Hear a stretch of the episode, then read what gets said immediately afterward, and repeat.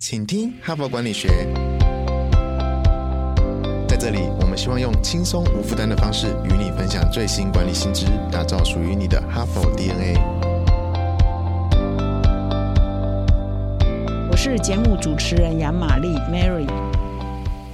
大家好，欢迎来到今天的 podcast 哈。那么在进入今天的正式节目之前呢，我要先利用一点点时间来感谢各位听众哈。因为我们在上一周呢，我们迈入两百四十集之后呢，我们的收听数已经来到了三百万人次哈。我们以为呢三百集才会有三百万，但是我们两百四十集呢，最后这一个第三个一百万呢，其实四十集我们就达到了哈。所以我们就邀请各位听众呢，到我们的 Apple Podcast 呢，给我们五颗星的评分哦。并且欢迎啊各位听众可以在留言板上留言给我们，表达你们对我们这个节目的期许也好，或者是你对哪些内容比较喜欢也好哈。所以这一段时间呢，这一个多礼拜呢，我感谢各位听众的支持哈，我们也增加了许多的评分五颗星哦，还有很多的留言哈。那对我们的团队呢是一个很大的鼓舞。所以在未来这几天呢，节目一开始呢，我都会来分享几则留言哈，给我们的听众哈。那我看到相当多的听众呢都。留言支持我们，说他每天哦，每天都会听我这个节目哈，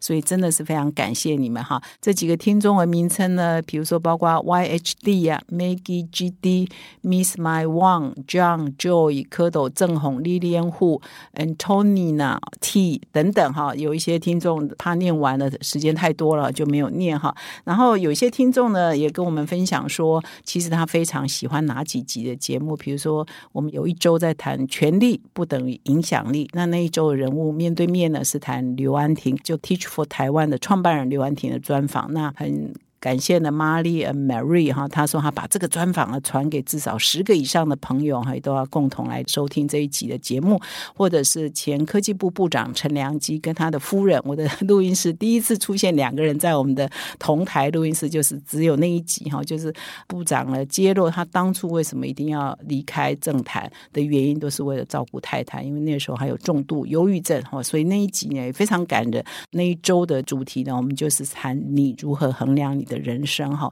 所以呃，生命的价值哈，其实不是只有在工作上可以展现。所以那一集的专访呢，也相当受到欢迎哈。所以非常感谢 Maria Marie 对我们的支持。我今今天的留言就讲到这里为止。明天呢，我会再继续来分享其他的留言哈。那也邀请各位听众，你还没有到我们的 Apple Podcast 留言，给我们按五颗星的，麻烦你哈，还来得及哈，请你留言，并且截图传到我们的哈帕给我们的小编，我们就会赠送神秘礼物。哦，接下来呢，我就要来进行本周主题的分享。那这一周的主题呢，叫做转职大挑战。哈，你就是你想要转换工作、转换行业、转换公司，哈，就是属于这个范畴。转职大挑战，然后探索不同的自己，哈。那我今天呢，来持续分享一篇新的文章，叫做。别被哈，不要被了哈，错误的直癌绊住了哈，别被错误直癌绊住了哈。你可以到我们的官网寻找这一篇文章。那么这篇文章的作者呢，叫 Herminia 伊巴拉哈伊巴拉教授，他也是名列全球五十大管理思想家之一，是耶鲁大学组织行为学博士。那曾经也在哈佛商学院呢，在欧洲工商管理学院任教十来年。那现在是英国国家学术。呃，院的院士哈，那同时呢，他也被认为是全球首屈一指的职业跟领导力的发展专家哈。那伊巴拉教授呢，对于人为什么想要转职哈，有非常大的研究的兴趣哈，所以呢，他经常担任很多这个企业的一些主管啊，中高阶主管的个人的顾问呢哈，辅导他们怎么在转职的过程当中转的很好。那同时呢，我现在要分享这篇文章呢，是他也访问了很深度的访谈了三十九。九位啊，曾经有转职经验的人，这些人的年纪在三十二到五十一岁之间哈，所以他很深入的研究他们转职的过程、转职的方法、转职过后的成效等等啊，那得出了这一篇文章的一些蛮重要的一些观点呢。以下呢，我就来分享他这一篇文章的一些很重要的观点哈。那么这篇文章一开头就指出了，就是说其实呢啊，我们常常碰到呃身边有一些人哈，你以为他是非常成功的企业界人士，但但其实呢，你看不出来的是，他们内心呢早就已经失去了对这份工作的热情哈。他只是说有这个抬头而，你外表看起来光鲜亮丽，但事实上呢，他已经很不想再进了一个办公室了哈。他已经内心呢很渴望哈，有一个新的跑道，一个新的舞台哈。只是说。呃，有很多时候很多工作是食之无味，弃之可惜了哈，所以他就也舍不得放弃。可是呢，他已经没有热情了，他就卡在那里哈。那么有些人呢，真的就勇敢的做了转变哈，因为已经不喜欢那里了。哎，可是你也不要以为转。就一定会转的好哦，啊，所以很多人的转啊，就是很勇敢的转啊，想要转，事实上也都转的不成功嘛，好，所以这个伊巴拉教授就来研究，那转应该要怎么转？如果你想转，那应该怎么转？怎么转才会成功呢？哈，所以他写这篇文章的主要目的就是在告诉大家怎么转。转的才会成功哈，而不是不转哈，而不是就食之无味弃之可惜的停留在你原来的现况哈。那这篇文章呢，也举了三个真实的个案，都是他亲自辅导过的个案哈。那这三个个案呢，我来跟各位分享这个案例是怎么发生的哈。那么第一个个案叫苏珊哈，那这当然都是化名了哈。他在一家非常棒的这个我们有很多管理顾问公司嘛哈，他已经当到了合伙人哦。那我们都知道，在顾问公司当到合伙人，那已经就是很厉害了嘛。哈，所以呢，看起来应该是前途似锦嘛，哈。可是呢，这个苏珊呢，已经对他这份工作失去了。啊，成就感哈，可能就是做腻了啦哈。第二个呢，是他呃，因为这份工作经常要出差，而他呢是单亲妈妈，所以呢常常就无法啊照顾他的小孩，所以呢也因为这个工作跟生活无法这个 balance 的关系呢，再加上说工作性质呢也让他觉得很无趣的哈，所以他就很想要转换。那么后来呢，有一个老客户就知道他的心情哈，就是哎知道他想要转换哈，然后这个老客户知道说，哎某某大公司正在寻找一个高阶主管苏珊呢，很合适，所以他就跟苏珊引荐哈，引荐苏珊给那一家公司啊。那个时候的苏珊呢，其实这么聪明呢，这么厉害的这个上班族，可能也有昏头的时候啊。他就迫不及待，还没有问太多，迫不及待，好好好，我就要转哈。就后来发现说，他转到一个新的工作去，不到两个礼拜，他就发现啊，我转错了哈。这个工作呢，跟我原来工作没有太大的不一样啊，工作性质没有太大不一样。然后两家公司的文化也蛮类似，而且也要一天到晚出差哈。所以他两周以后就发现说啊，我转错了哈，我不应该这样转哈。所以这是第一个苏珊的案例。照理说这么精明能干的，不会犯这种错，但是他也是碰到这个困难哈。那么第二个案例呢，叫 Robert，他他是在一家大型的医疗机构担任法规的主管，就是法务室的主管哈。那他你知道法务室的主管可能都是比较幕后嘛哈，解决一些疑难杂症和公司跟外面的纠纷等等。但是他很想要改变，因为他觉得他很想要到第一线去，然后还希望可以做经营管理的工作。他很想了解公司的业务是怎么做的，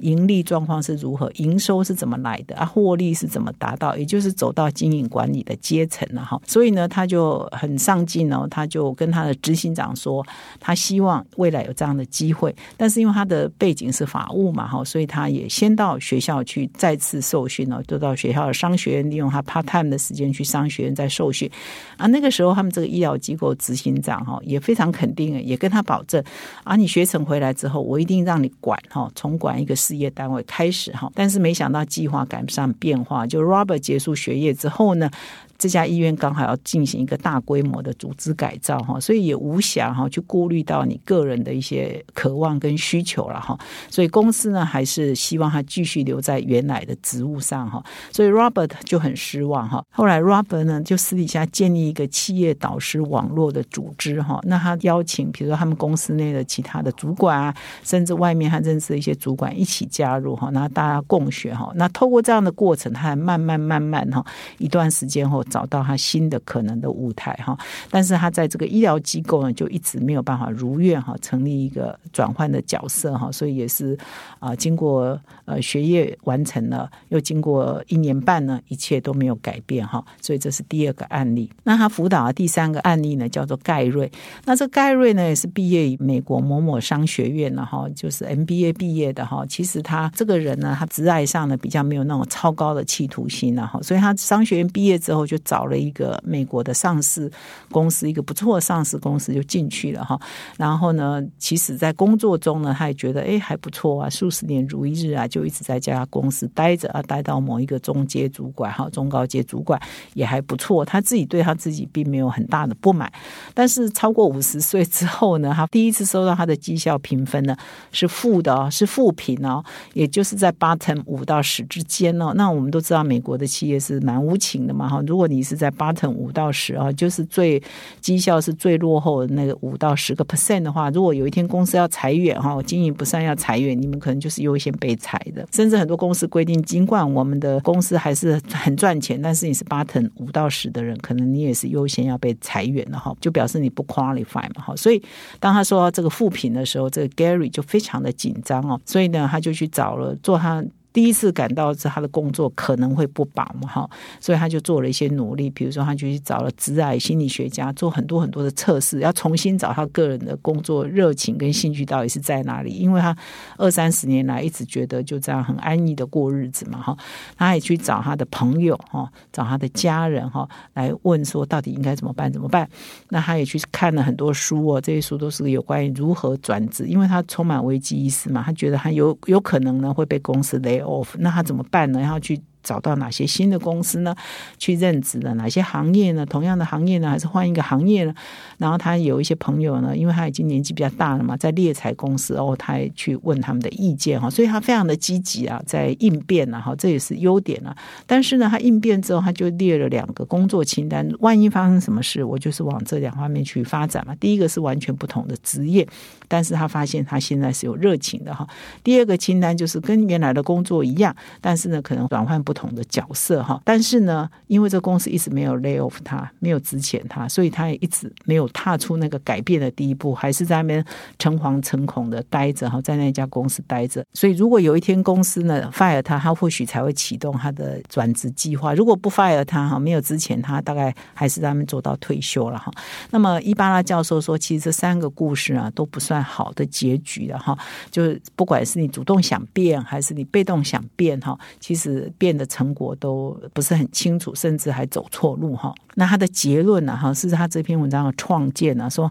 其实很多人转职失败哈，不是他错误的动机，就是你想要转职这个动机绝对是没有错，而是可能是你方法错了哈。那他这边呢提出一个很重要的创建，就是说很多人都认为你要转职哈，要先计划再执行，也就是你想清楚了，计划呃清楚了再去执行。那他完全推翻这个想法，他说转职的过程啊是一个做中学啊。慢慢演进啊，就是你要先行动哈，然后才慢慢走出一条路哈，是一个重新定义你的工作的一个过程，而不是说，哎，我现在从 A 要跳到 B 就骤然就转了。比如说我刚刚讲那个苏珊，从 A 要跳到 B 就骤然就转了，那就错了，因为你换汤不换药啊。哈，那么这边呢，这个伊巴拉教授也提到了，就是一般人哈在转职过程当中有三个迷失啊，哈，就是错误的认知哈，他要先来。跟大家提点一下哈，第一个认知就是说，说我们常常认为，我们转职第一步呢是先要了解自己哈，所以像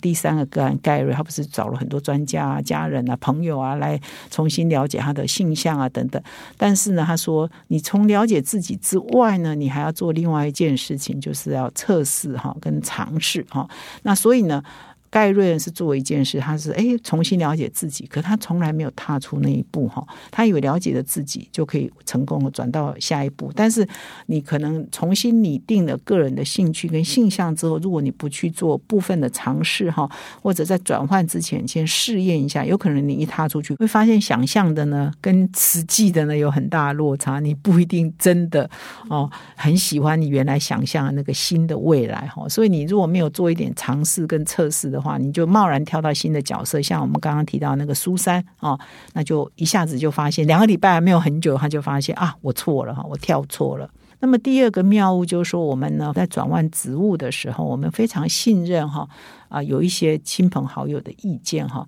那这个呢，在我的 podcast 里头常常在分享同样的观点，不同作者都提到类似的观点，就是说，其实你你要转换职务的时候啊，你平常的同温层可能是给你帮助最少的哈，因为你已经跟他们同温层了嘛，他们给你的建议大概你都会知道，甚至他们还给你打退堂鼓哦，他们会说，哎呀，其实你现在这样，比如说我刚刚的苏珊也好，盖瑞也好，Robert 也好，身边的亲朋好友可能会跟他说，哎呀，你不要换了，你这工作好的很呢，收入也很好，外面看起来也很好，他们可能还会给你打退堂鼓啊，让让你觉得知难而退，或者让你觉得你是傻瓜。啊你为什么要放弃这么好的？你要去新的地方哈。那另外就是说他们的意见，可能你也大概都知道吧，因为每天跟你在一起嘛哈。那他们呢，人脉大概七八成跟你都是重叠，所以他也不太可能介绍新的人脉给你哈。所以呢，我们常常在转职的时候会相信哈，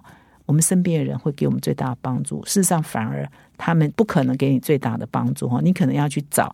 你认识的，但是没有那么熟的，因为你没有那么熟嘛，哈，所以可能他的人脉圈八成你都不认识的。透过那些人给你介绍人脉圈，或给你介绍的新的机会啊，或活动，才可能让你打开新的一扇窗，才可能让你看到新的呃职场的风景嘛，哈，所以。不要以为你身边的亲朋好友是你最大的助力哈，反而你要转换的时候，不要找他们哈，你去找你不太熟的朋友哈，可能他们对你的帮助是更大的。那么第三个迷思呢，他认为说，哎，很多人在转职的时候，就是有那种逃离现况的那种心情嘛，我赶快逃离现在，迈出一大步哈，我就是胜利的开始，就是成功的新的开始哈。所以我们有那个迈出一大步的思维，就做一个剧烈的转变哈。可是呢，这个伊巴拉教授的发现说，哎。转职最好不要这样哦，不要一下子就迈出那一大步哦。万一你不喜欢的，或者是不如想象，你反而会继续叠交嘛哈。所以他是认为说，转职的过程啊，是一个像要慢慢花时间哈，慢慢去尝试，慢慢去测试，找到你真正想要的改变。那在过程当中，你也实验过，你也了解过哈。那路是走出来的，路不是想出来的，路也不是动物出来的哈。就是很多人会觉得哦，我去壮游一下，我就可以顿悟我未来的人生，那很奇怪。那那你平常的工作啊什么，你为什么不慢慢测试？一定要去壮游才可以想到未来的人生了哈。所以呢，伊巴拉教授经过这么多的研究，发现说，不是迈出一大步啊，就是代表成功的开始。你反而是要小碎步，慢慢的尝试，才有办法找到一个新的好的开始。所以，其实伊巴拉这篇文章哈，有蛮多新的创建，然后就是颠覆过去我们认为转职成功的一些条件哈，跟一些认为应该怎么做才是对的这个想法哈。比如说，他提出说，其实应该是慢慢转哈，要测试跟实验。这个明天呢，我会讲的更多哈。比如说，他认为说，其实每一个人的工作都有一个工作身份哈。这个明天我也会继续讲哈。然后明天我也会分享转职应该怎么做，那个方法对的方法到底是什么哈。明天我会持续来分享。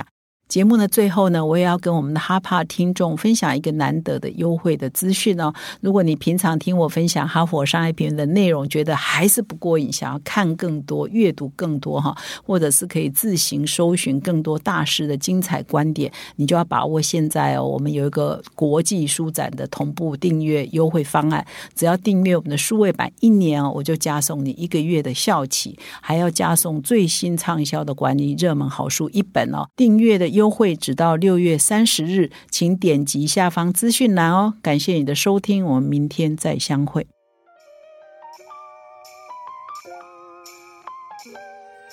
从团队到个人，管理的大小事都是 HBR 的事。现在就上 triple w 打 HBR Taiwan com 订阅数位版，首月只要六十元，让你无限畅读所有文章，向国际大师学习。现在就开始。